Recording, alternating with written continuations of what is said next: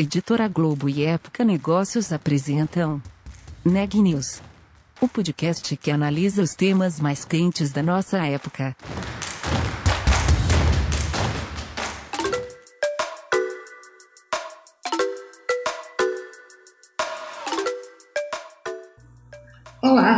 Eu sou Mariana Iwakura, editora executiva de pequenas empresas e grandes negócios e de Época Negócios. Sejam bem-vindos a mais um episódio do Neg News.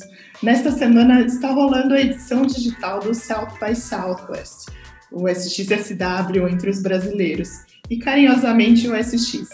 A gente reuniu aqui alguns dos jornalistas de Época Negócios e de Pegni que acompanharam o evento e fizeram a cobertura nos nossos sites e redes sociais. Se você não pôde acompanhar o SXSW ou se acompanhou e quer relembrar, o podcast vai trazer os highlights do evento. Esta edição do SX ocorre em uma plataforma digital por causa da pandemia de Covid-19. Claro que é uma experiência bem diferente de passar 10 dias em Austin, vendo as palestras em um salão com milhares de pessoas, chegando super cedo para pegar um lugar nas filas intermináveis ou comendo uma pizza na frente do Ballroom D. Entendedores entenderão.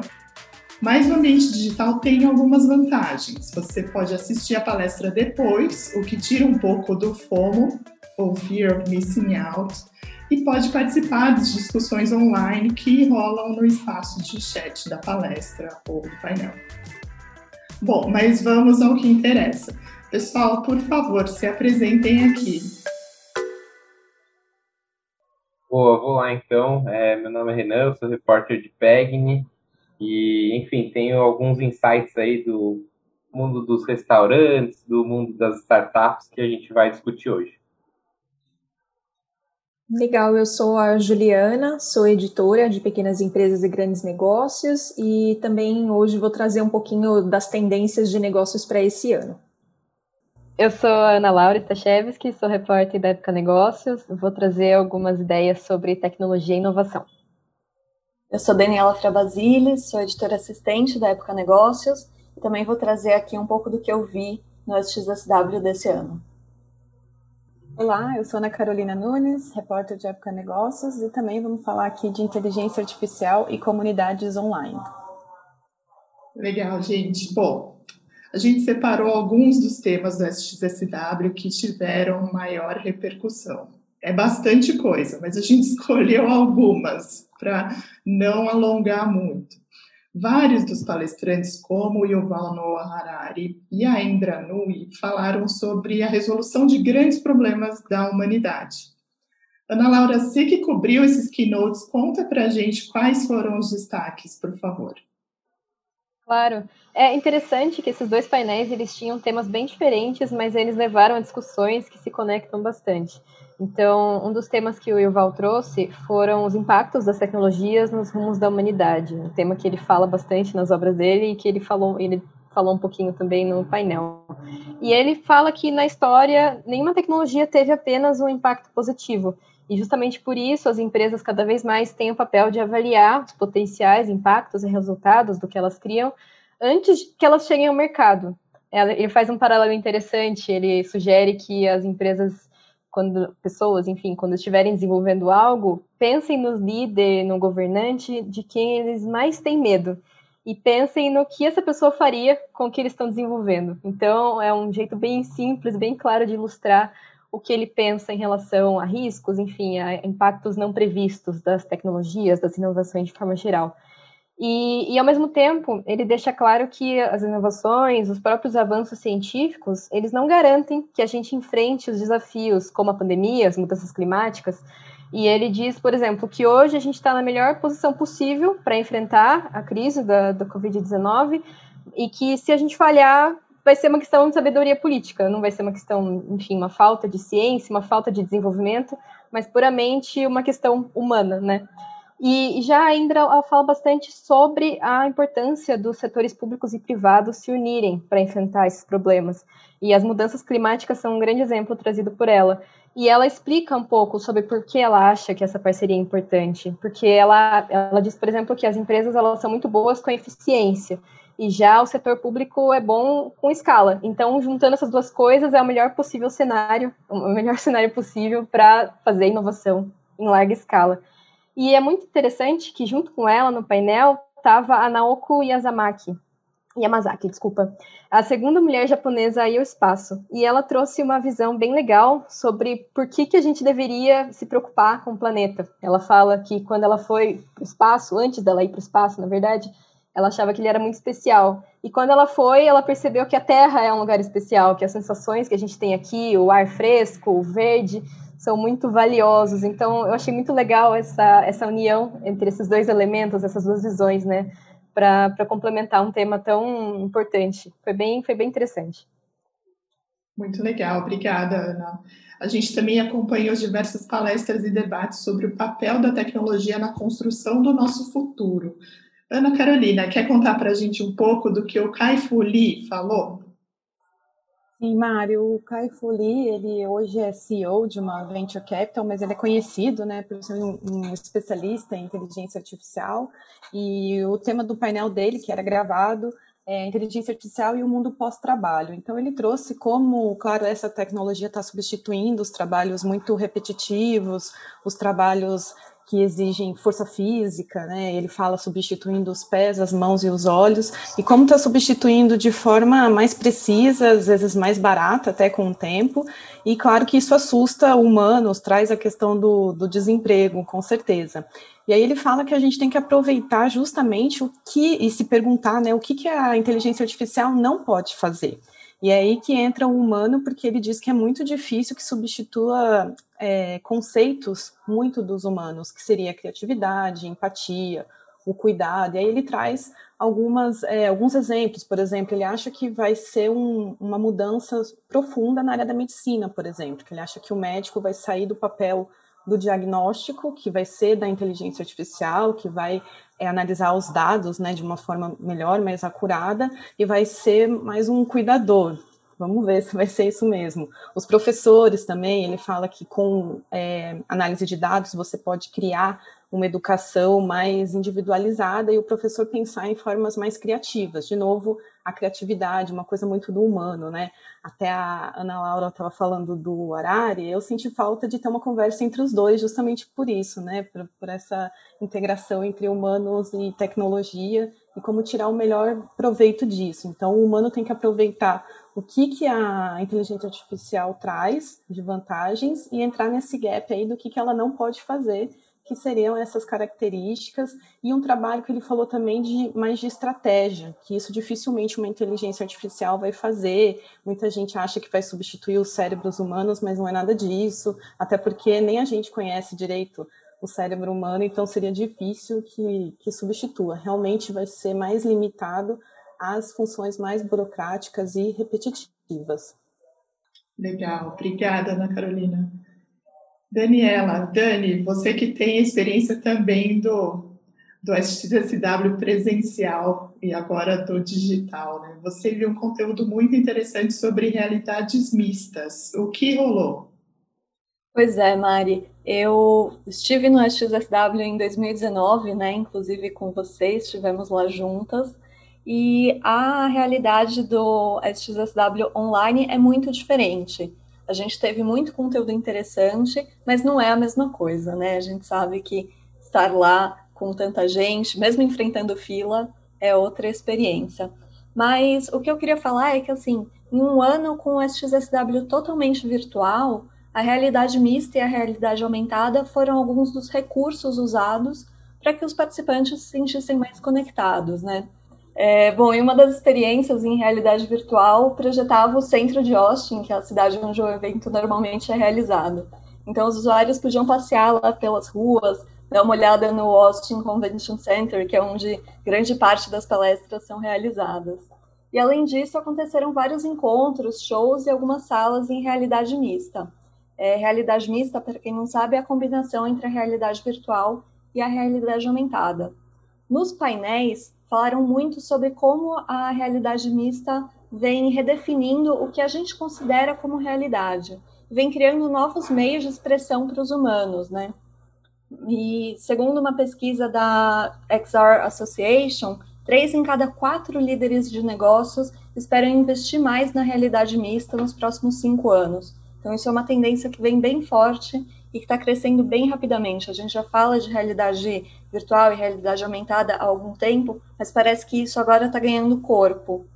E em um dos painéis que eu assisti muito interessante, eles falavam exatamente de um outro lado da realidade mista, né?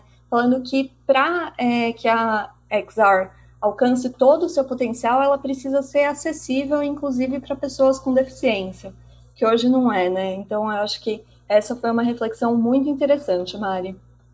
Que legal. Tomara que seja aí o, o futuro, até para a gente poder se encontrar em eventos de maneira mista, híbrida, né? Para poder participar de mais eventos como a gente fez agora. E falando em futuro, teve a sempre concorridíssima apresentação da Amy Webb, com os destaques do 14º Tech Trends Report. Ana Laura, o que a Amy Webb falou sobre o futuro? Conta pra gente. Bom, ela, ela trouxe as principais descobertas desse relatório, que é feito anualmente pelo Future Today Institute, que é um instituto que ela fundou, e a edição desse ano traz cerca de 500 tendências, bem mais do que as anteriores. Ela fala que a pandemia colaborou para acelerar algumas coisas, então, claro, ela não falou sobre todas essas tendências, mas ela trouxe alguns temas principais, o que ela considerou que foram as principais descobertas. E elas trazem alguns alertas, elas são animadoras, mas também trazem algumas questões complicadas, como ela descreve. Ela falou, por exemplo, sobre como o nosso corpo está cada vez mais conectado. E isso traz benefícios, como a possibilidade de, de, a gente cuidar da saúde, a gente conseguir acompanhar em tempo real o que está tá acontecendo no nosso corpo mas traz algumas implicações, que é uma delas é a renúncia à privacidade, né? Cada vez mais as empresas têm acesso aos nossos dados, elas já têm, mas quanto mais a gente usar esse tipo de dispositivo, mais a gente vai estar cedendo informações pessoais. Então, essa é uma questão que tem que ficar no nosso radar, segundo ela. E, e um outro tema que ela também fala é sobre o misto é, essa mistura entre realidade física e virtual. Ela fala que isso traz alguns potenciais interessantes. A, a Dani mesmo acabou de falar sobre como o próprio SXSW usou alguns recursos para trazer uma experiência mais completa, né? Mas também tem algumas implicações, que, por exemplo, ela fala sobre é, um recurso que já está sendo testado em óculos de realidade virtual, em óculos inteligentes, em que a gente poderia escolher que elementos, elementos visuais a gente quer ver ou não. Então, isso pode ser interessante para a gente conseguir mergulhar bem numa experiência que a gente está tendo, mas e se a gente resolver ignorar o lixo nas ruas, por exemplo, é, uma, é, um exemplo que ela cita, ou então ignorar as pessoas em situação de rua em vez de interagir com eles. Então, tudo que ela fala ali tem uma parte legal e uma parte preocupante. É bem interessante esses recortes que ela faz. E, por fim, ela, ela ressalta né, que a pandemia trouxe algumas mudanças, reforçou algumas coisas e, e alguns dilemas também que a, vigilância, por exemplo, se tornou mais comum. É um recurso que tem sido usado tanto por governos quanto por cidadãos comuns para pressionar as pessoas a ficar em casa, né, a respeitar a quarentena. Então, todos esses, dilemas, todas essas questões, essas dualidades que existem entre as tecnologias, é, exigem que as empresas repensem, né? Um tema que eu falei dos outros painéis que eu assisti, que ela trouxe muito forte também e não só empresas, né, mas é, legisladores e as pessoas comuns. Ela convida todo mundo a agir, a pensar no futuro, mesmo que isso assuste, e ela, ela buscou inspirar bastante as pessoas em relação a isso. E nesta edição do SX, a gente ouviu falar bastante na construção de comunidades, né? Já que você, você falou em inspirar as pessoas, né, Ana? e construção de comunidades em torno de um propósito, ou em torno de uma marca, ou até de uma identidade. Né? Ana Carolina, conta para nós o que você acompanhou sobre comunidades online, por favor. Sim, Mariana, eu acompanhei um painel que chamava justamente como construir comunidades online mais autênticas e reuniu empreendedores que estão engajados justamente nisso. Foi bem interessante, bem dinâmico. É, então tinha a Vicky Reinal, ou Reynal, que é cofundadora de um e hoje CEO de um aplicativo que reúne fãs de futebol, mulheres que são fãs de futebol. Ela diz que é a maior comunidade em língua inglesa para fãs de futebol e curiosamente ela diz que não joga futebol, apesar de gostar muito do, do esporte. Aí tinha o Vernon Coleman, que ele é CEO do Real Time, que também é outro tipo de comunidade que ele classificou como se fosse uma faculdade no, no engajamento das pessoas ali, que ele traz é, chats, vídeos, é realmente para as pessoas se relacionarem e aí elas que vão achando os seus é, assuntos, né, suas afinidades em real time, como diz o nome. Aí teve o David Dobrik, que ele é, ele diz que ele é Chief of Fun Officer do Dispo, que é um aplicativo que digitalizou a foto é, analógica, porque você tira a foto com o aplicativo e você não vê a foto na hora, você só vê umas horas depois. Então, é, pode ser usada, por exemplo, num show, você faz a foto no dia seguinte, você vai ver como que ficou, justamente para trazer aquela lembrança da época que a gente fazia foto, ia revelar, e tinha todo esse processo. E eles foram mediados pelo Alexis é, Ohanian, que é um dos fundadores do Reddit, mas hoje ele também lidera uma venture capital, a 776, que é, investe nessas, é, nesses aplicativos, justamente, e eles falaram, né, como cada um deles reúne fãs e afinidades diferentes, e justamente essa é a ideia. O, o David do, do Dispo falou como que tem interesses diversos no mundo, né? Ele deu exemplo, você tem adoradores de árvore até adoradores de carpetes, então é possível criar comunidades de todas as afinidades possíveis de qualquer lugar do mundo e que isso é muito interessante. Mas o segredo para todas essas, vamos dizer assim, um fio condutor de todas essas comunidades é basicamente a comunicação e uma coisa que eles, assim, não deixar a comunicação dispersa e uma coisa que eles identificaram é que as pessoas querem ser ouvidas, querem se sentir acolhidas, querem estar ali, sentir que tem justamente essa interação com pessoas de mesmo, mesmos gostos, mesmas opiniões. Aí a Vi que ela deu o exemplo do, do estádio de futebol, que é aquele sentimento quando você entra, você vê todo mundo ali no calor do momento, todo mundo reunido por uma mesma atividade um mesmo assunto. Então, é trazer isso para um aplicativo, ou seja, para ela diz, né, para dentro do bolso da pessoa, 24 horas por dia, para você encontrar os seus pares, os seus amigos, outras pessoas que são semelhantes a você. Então, esse senso de comunidade nas redes, se sentir inserido, criar essa conexão com o seu interesse, né? E o, o Alexis, né, o ex-Reddit, ele falou que ele fala muitos anos disso, de criar comunidade, né? Que ele acha assim que muitas comunidades surgiram como um, um spin-off de outras plataformas, e não foram plataformas que surgiram para ser comunidades. Mas que o que importa é que sejam realmente muito autênticas e tragam essa sensação de acolhimento e de escuta para as pessoas. Foi isso. Legal. E sobre marcas, Renan, você pode contar para a gente sobre a Supergroup, que até inclui outra mulher dos esportes, né? Claro, Mari. E eu acho que essa foi uma interação com, com a cara do SXSW, né? Porque a Supergroup é uma marca de skincare de protetor solar criada pela empresária Holly Taggart e investida pela ex-tenista russa Maria Sharapova, né?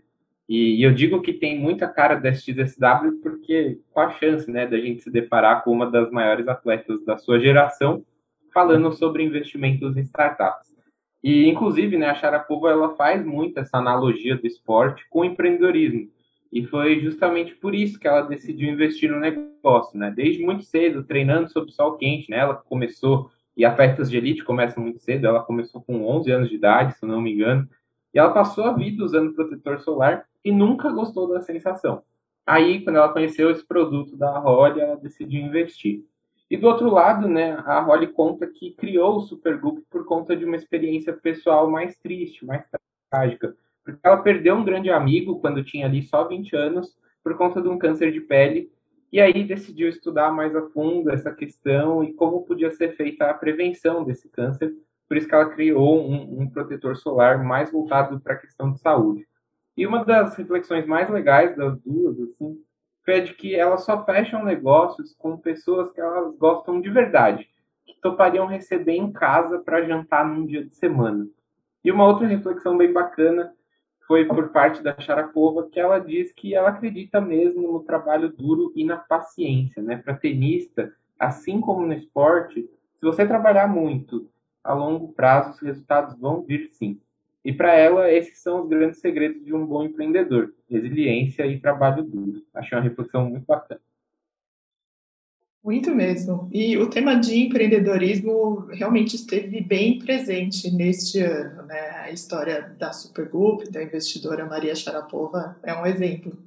Juliana, você cobriu alguns painéis e palestras sobre o futuro do varejo e as tendências do empreendedorismo. Né? Fala para gente, Ju, por favor. Isso aí, Mari. É, então, em um dos painéis, é, quem falou foi o Jason Schenker, ele é presidente do The Futurist Institute, e aí ele listou algumas tendências de negócios, pensando em tudo que a gente passou nesse ano de 2020 com a pandemia, né? E aí ele deixa bem claro que tudo que veio de mudança e de modernização em função da pandemia, que é um caminho sem volta. Então, que quem pensa em empreender, de, empreender desse ano para frente tem que é, olhar para o que aconteceu em 2020, saber que absorver tudo ali o que aconteceu e, e o que, que você pode pensar para frente, né? E aí, a partir disso, ele lista algumas tendências. Então, a primeira delas, é, ele fala que quem pensa em empreender tem que olhar com muito carinho para o comércio eletrônico. É, então, as lojas virtuais jamais vão voltar a ser como a gente conhecia em 2019 né? E aí ele fala também que há muita oportunidade para quem olha é, para a experiência do usuário nessas plataformas de e-commerce. Então, é, voltar o olhar ali para o design, é, para a própria experiência, para a usabilidade dentro de, da, das ferramentas, né? É, muito além da tecnologia e do, dos softwares. O atendimento personalizado também entra como uma, outra tendência, então nada de mensagem gravada, de resposta padrão, isso as pessoas não toleram mais, elas querem cada vez mais agilidade no atendimento e personalização. Então, isso principalmente pelas redes sociais. Então, a pessoa é, teve uma experiência ruim, ela marca ali o arroba da empresa, faz uma reclamação e ela quer ser respondida, e ela quer que a marca fale com ela, não com uma resposta padrão e, de preferência, não demore, que seja um negócio rápido, né? E a saúde também continua em alta, então empresas devem olhar para essa questão das tecnologias voltadas é, para o atendimento remoto. Então, tudo, tudo que for é, entre paciente e médico, é, paciente e os médicos, e uma forma de aproximação também é bem relevante. A distribuição do conteúdo, ele falou bastante sobre a cultura da notificação, que a gente é, em casa está sendo bombardeado praticamente em todas as plataformas, né? A gente recebe e-mail, recebe WhatsApp, é, recebe mensagem no Teams, então é, empresas também vão encontrar oportunidades tanto nessa tecnologia, né, de você aproximar pessoas, quanto nessa organização do caos da informação. E aí ele fala bastante da distribuição de conteúdo a educação também como uma tendência, então isso das pessoas é, terem encontrado na educação à distância uma forma de continuar estudando, né? Muita gente antigamente tinha um certo preconceito até, ou falava, ah, eu não consigo fazer aula online. Mas aí, de repente, todo mundo se viu obrigado a estudar em casa e teve que se virar e teve que se aprender. Então, ele fala bastante de oportunidades para empresas é, que se dedicarem a construir um conteúdo interessante e numa plataforma amigável, que seja fácil das pessoas estudarem. E para encerrar, é, ele também fala bastante na questão das mercadorias, então os bastidores das entregas, também quem se dedicar ali a construir pontes é, que sejam positivas entre empresas e os clientes também tem bastante oportunidade.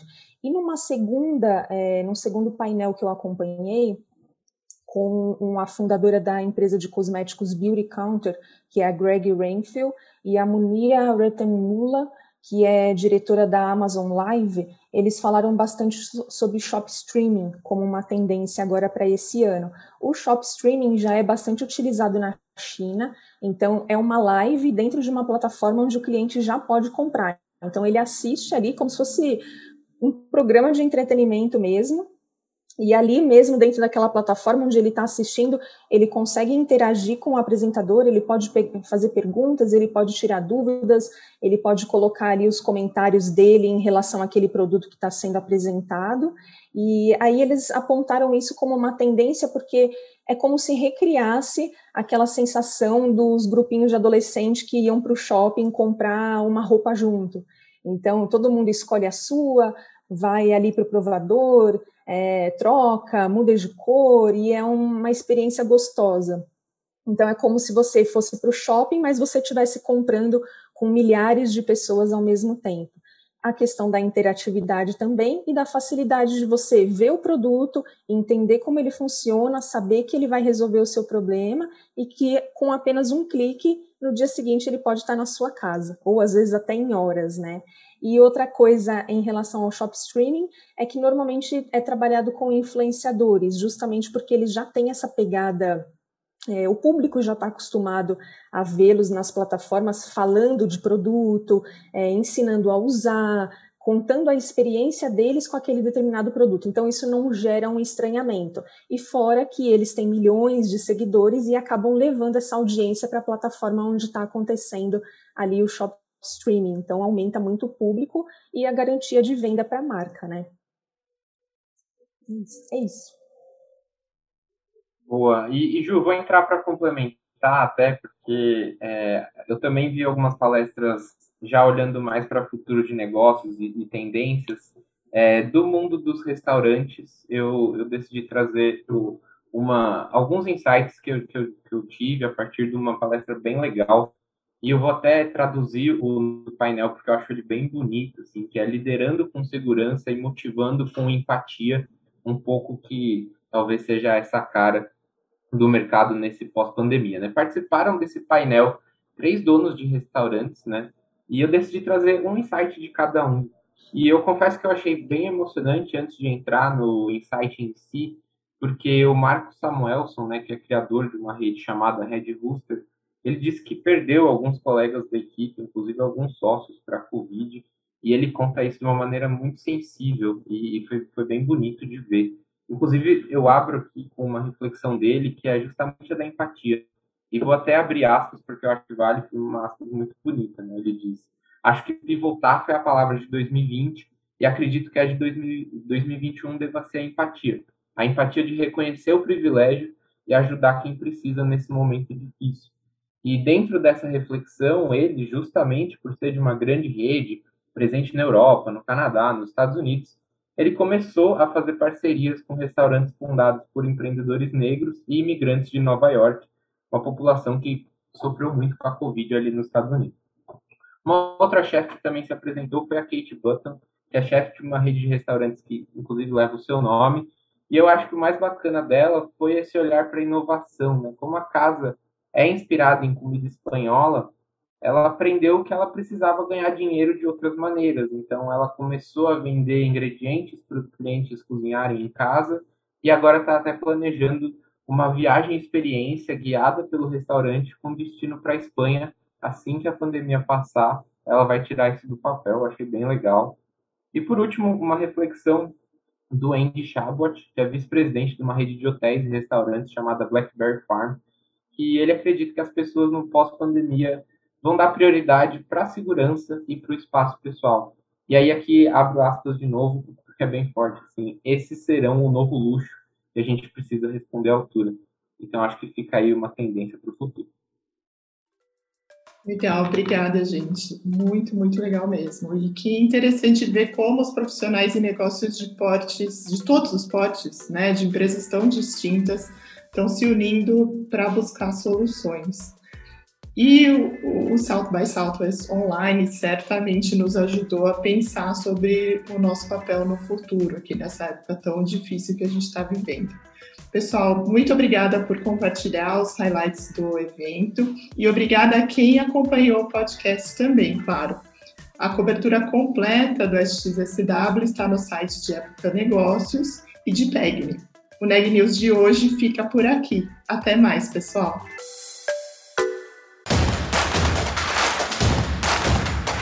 Esse podcast é um oferecimento de Época Negócios. inspiração para inovar. Não deixe de conferir nossos outros podcasts. Presidente Entrevista Presidente. The Office. E os negócios da nossa época. Ouça, acompanhe, compartilhe. Vamos fazer deste podcast o nosso ponto de encontro.